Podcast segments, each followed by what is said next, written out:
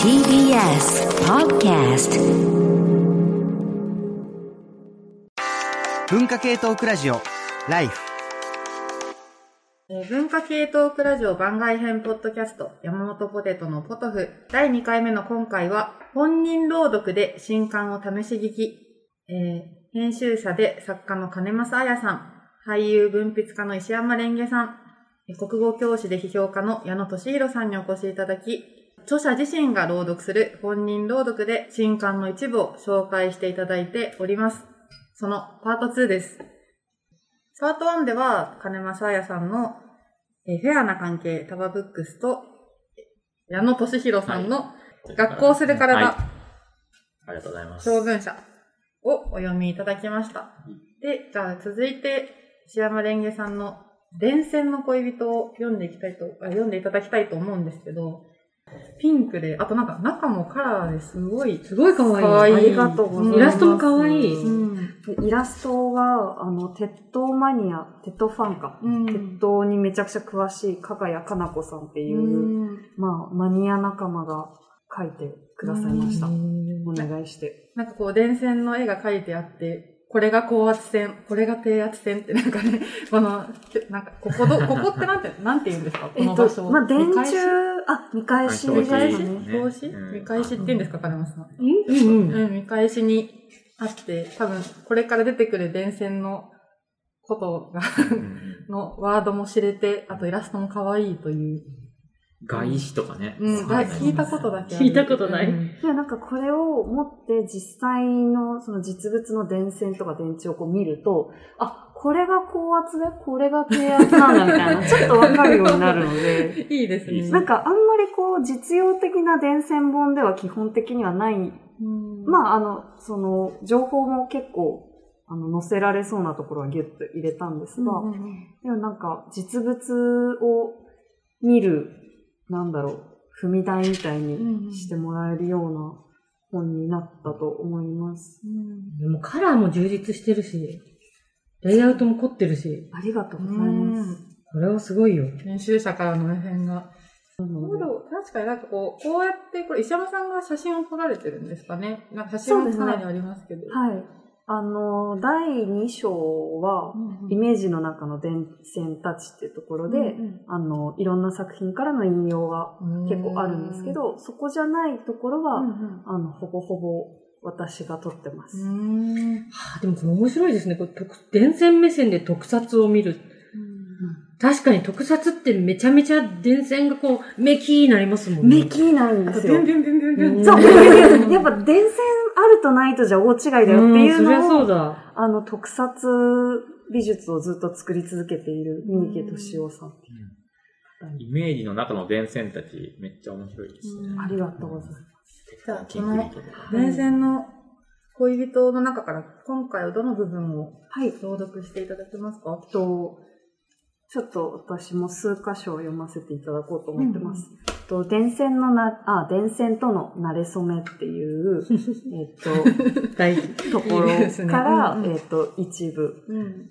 と、あ、これに、二箇所か。これ二箇所と、あとなんか時間がありそうだったら書き下ろした、えーっと、ところ、終わりにに変えて、電線愛好活動は人生の生命線であるっていう、なんかそのタモリクラブに出演させてもらったことから、その、タレント活動とか、表に出る活動をしする中で電線を、の、こう、めでみたいなことが、どうやって自分に作用したかっていうことをこう、振り返ってます。はい。よろしくお願いします。お願いします。電線は都市の血管であり神経だ。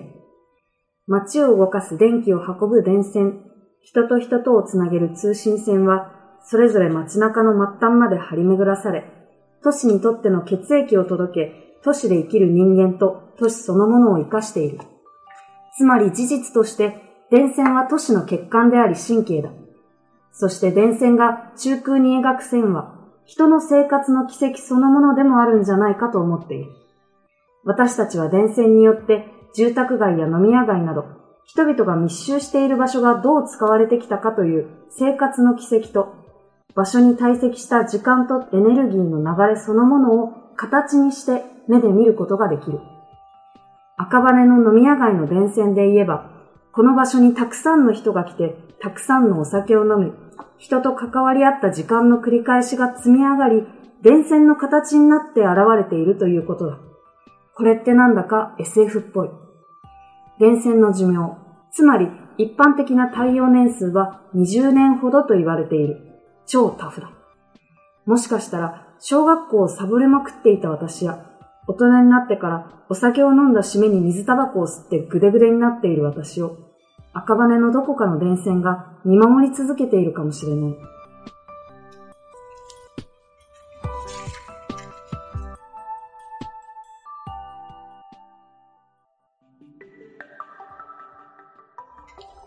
圧倒的片思いのすすめ。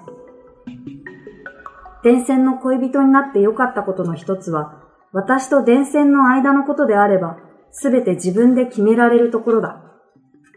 人を相手に気持ちを膨らませると、恋に限らず、近づきすぎて重くなったり、迷惑をかけてしまうことがある。とてもよくある。電線の恋人といっても、電線との関係は圧倒的に私の片思いで、心と心のつながりはない。心のつながりが生まれない相手なら、好かれることがない代わりに嫌われることや傷つけることも絶対になく、だからこそ私が勝手に愛せる。電線についてはどんなに愛を語っても相手に伝わらないし、破局とか結婚とか、あるいは一方が名字を変える云々みたいな社会システムから来る面倒さもない。私は電線を見たり写真を撮ったりと頼まれてもいないのに、その良さを人に語ったり前のめりに褒めたたえたりしている。もちろん電線から何の反応も返っては来ないのだけれど、今日も電線が届けてくれた電気によって生きていて、死ぬまで私は電気と電線とは離れない。心が繋がらなくてもすでに私たちは深く繋がって、切っても切れない関係にある。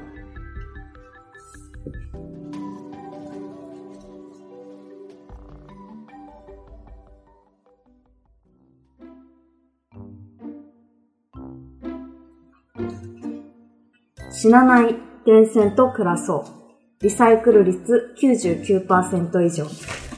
さらに、電線は死なない。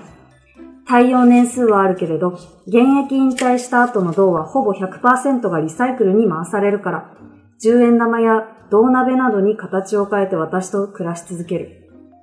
恋人になると大抵の人たちは別れる。どうしよう。うっかり電線の恋人を名乗ったばかりにいつか私は電線と別れてしまうのかもしれない。私は人と付き合う時でも、まず破局を想像する。たとえ幸せに過ごしている時でも、相手の顔を見ながら、いつか別れるのかな、と考え続けている。でも相手が人じゃないから、私たちはきっと大丈夫。電線は電線だからこそ愛おしい。私は電線を愛好している。みんなの電線の自称恋人として、この愛を前のめりに語っていきたい。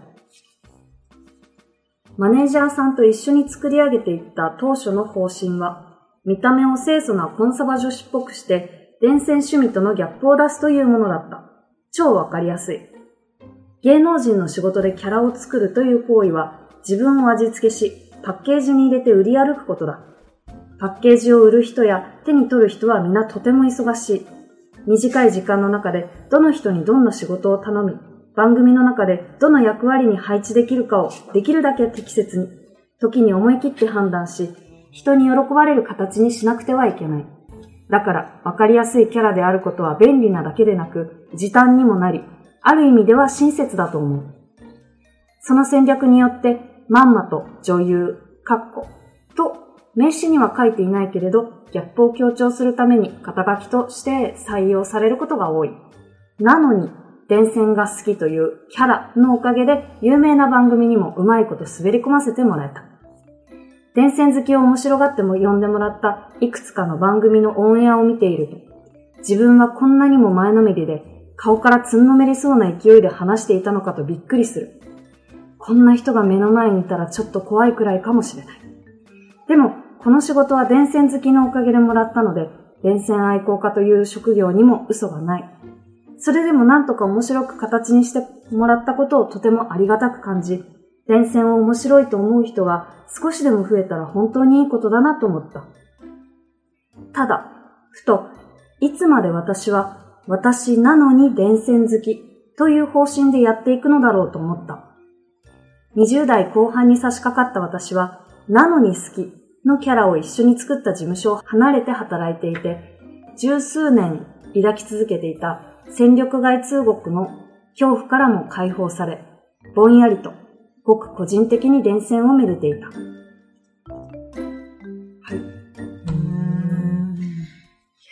こんなに言ってもらえて、私が電線だったら嬉しいよ。でも、私が電線じゃなくて残念ですけど。電線じゃなくて残念ですね。そうですか。こんなに誠実に、こんなに誠実についてもらえてね、電線が喜んでいるかどうかは、ちょっと電線じゃないのでわかんないんだえ。でもなんかそれすごい嬉しいです、ね。いやー、そうでしょ、誠実でいらっしゃるね。あえあ誠実でいらっしゃる。え、嬉しいです。いやー。なんか、いや、まだ見本誌持ってきたんで、あの、全然人に読んでもらって、こう、感想とかあー、そっかめっちゃ嬉しい。ありがとうござないんかます。、胸を打たれますね。本当ですか？誠実な思いが。そう、そう、なんかすごいグッとくるんだけど。あー嬉しい。なんか、あ、あ愛好家、ね、その、アマチュアとね、その、愛する人、ね。そうです、そうです、そうです。ね、やっぱりこう、アマチュア、いい意味でやっぱアマチュア、まあ、タモリクラブもそういう番組だと思いますけど、アマチュアなんだなっていうのが、そうなんか。あの、知った気にね、プロにならないっていうう、んただ愛しているっていう、うんあこうそのやっぱ熱量が、うん、ぐっとくるんですかね。えー嬉しいそこがね、うございます。それなんかでもすごい何かのファンの人とかって結構共感するような文章なんじゃないかな。そうですよね、確かにな。うん何かを好きになるっていうことの本っていう感じもうん、確かにそうそうそう。だから最後のね、テレビ番組とかに出るときに、あの、女優さんなのにうん好きっていうのは、そういう意味で言うと、やっぱ純粋さがないんですかね。ない感じに思えちゃうんですかね。えー、これちょっと泣き、ここ泣いちゃう。でもなんかこっから、またちょっとこう、ぐるぐるぐるぐる考えて、今すごはいい、いい感じみたいな。はいはい、あのなるほど、なるほど。いい感じだが、うんうんまあなんか、いい感じだぞ、みたいな。うんすいません、なんか全然、あの、書いたのにまとめられないんそですけど。のね、後半の展開も楽しみですね。あの、こっからまた展開していく話なのでん大丈夫です。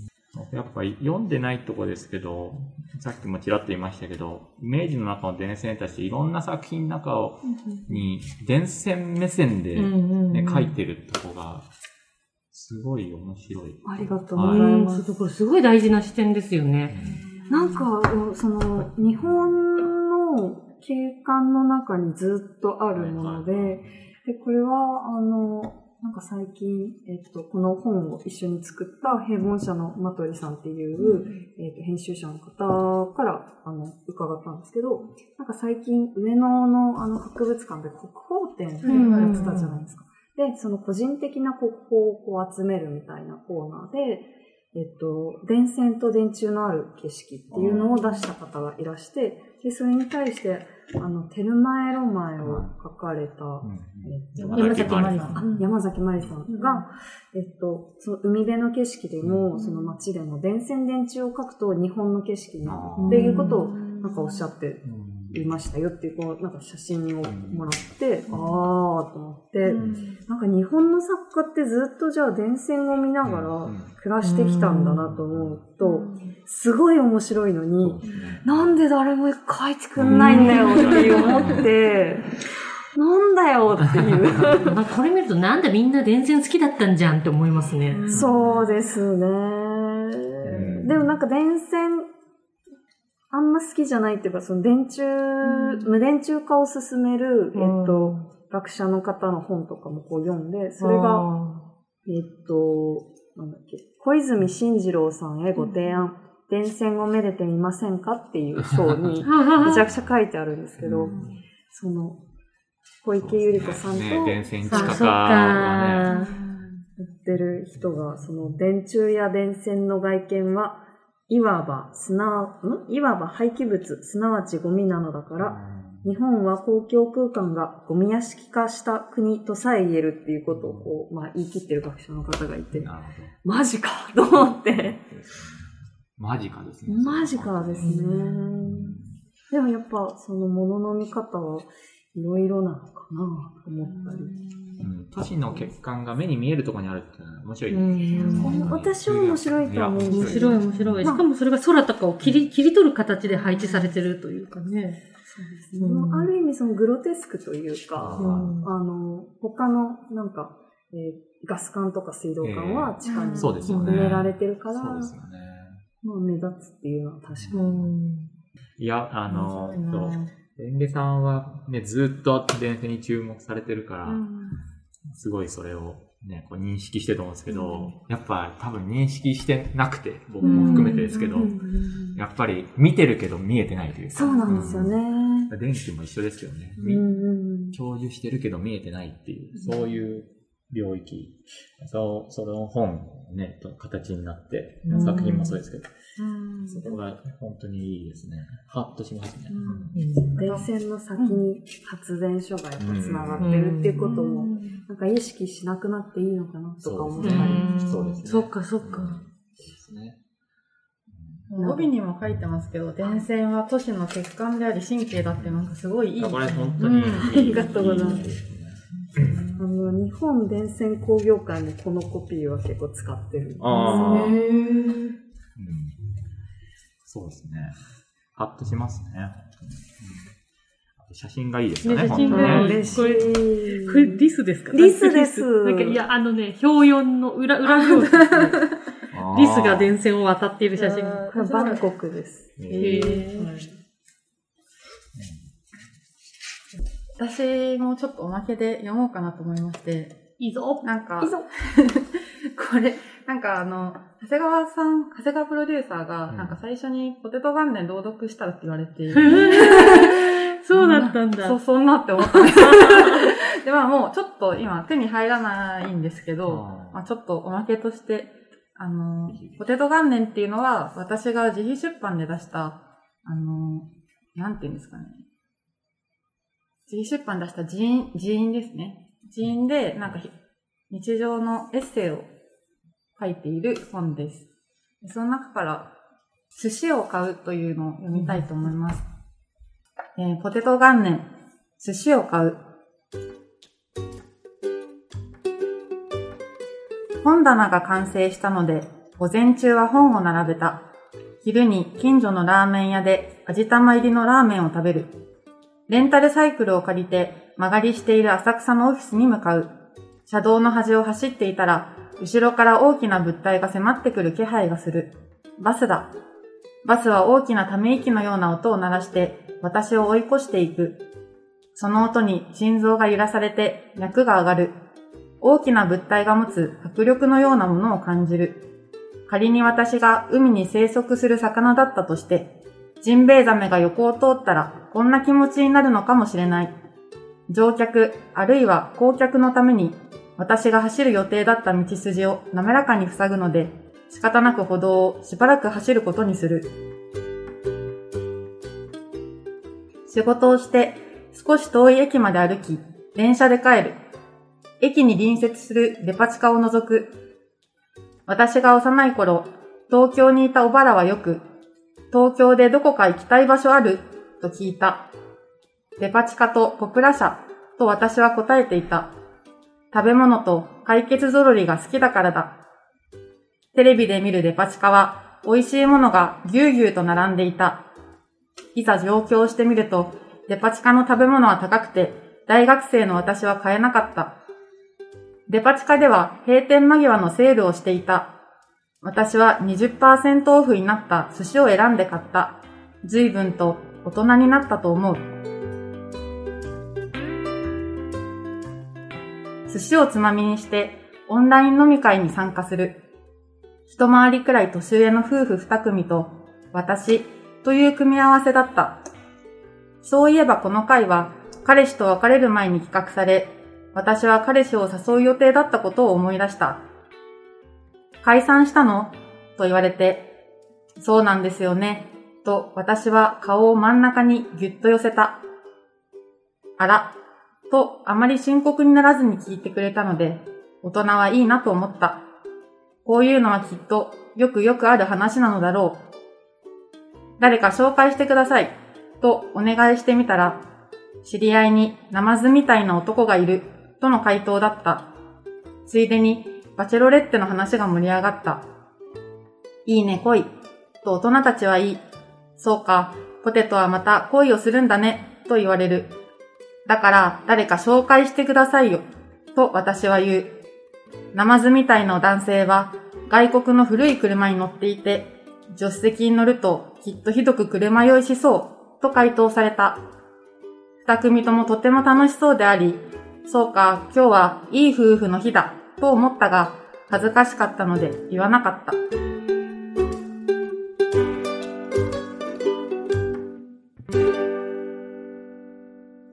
けで、ありがとうございます。もう、110元年の寿司を買うという回でした。これを選んだのは何かあるんですかいや、なんかちょうど、うんちょうどなんか3分くらいで読める、いいかなと思ったんですけど、いいうん、なんかこう、デパ地下でうん寿司を買えるようになってよかったなっていう。あありますねね。デパ地下。ぱなんか山本さんのその文章って、うん。トントントントンって、あの、一歩ずつこう、なんだろう、その、ガバン、ガバン？えっと、その紙に、ポッポッポって、あの、なんだろう、水彩を一滴ずつ落とすみたいに景色がふわーって広がってくるから、めっちゃやっぱ好き。ありがとうございます。うん。なんか飾り立てるというよりかは、どちらかといえば、そがれてる文章だと思うんですけど、ここに点を打つ場所っていうのがやっぱり、なんだろう、独特って言うとあれなんだけど、打たれてる点の位置を繋いでいくとすごい面白いみたいな味わいがありますよね。あとなんか、いつも思うんですけど、自転車で車道を走るのむずくないですかむずいですよ。バスめっちゃ塞いでくるじゃんっていう。ため息みたいなね。ちょっと面白かった。滑らかに塞いで、そうなんか 滑らかに塞いでいくって面白くないですか？うん滑らか塞いでくんだ滑らかに塞いででいく。あ、ちょっと面白いな。確かそうですよね。いや、バス本当に怖いっすや、バス、怖いですね。なんでこれいつもここ走ることになってんだろうって思いながら私はちょっと車道走ってるんですけど、怖いですよ。絶対おかしいと思ってる。バス側もね、きっと怖いですもんね。うん自転車のこと。ねそのため息感ありますよね、確かに。というわけで、ポテト元年、寿司を買うでした。これはなんか、電子書籍にできればと思ってるので、あいいですねいいじゃないですか。買ってください。はい。というわけで、今回の企画は、新刊を試し聞きでした。えっ、と、読んだ本は、金正彩さんのフェアな関係。これはもう今、書店に並んでるんですね。並んでいます。はい。で、えっ、と、次は矢野、矢野俊弘さんの、えー学校する体。これ何月、何日発売ですか？まあ、12月20日ぐらいだと思います。並んでると思い放ます。送時には並んでると思います。で、えー、石山レンゲさんの伝線の恋人は12月の23 23日です。おぐらいの天皇。誕生日ではもうなくなった。そうですね 23日に発売予定です。というわけで、えー今日は、えーゲストの金正彩さん、矢野俊弘さん、石山レンゲさんにお越しいただきました。ありがとうございました。お聞きいただきましたのは山本ポテトのポトフでした。さようなら。さようなさようなら。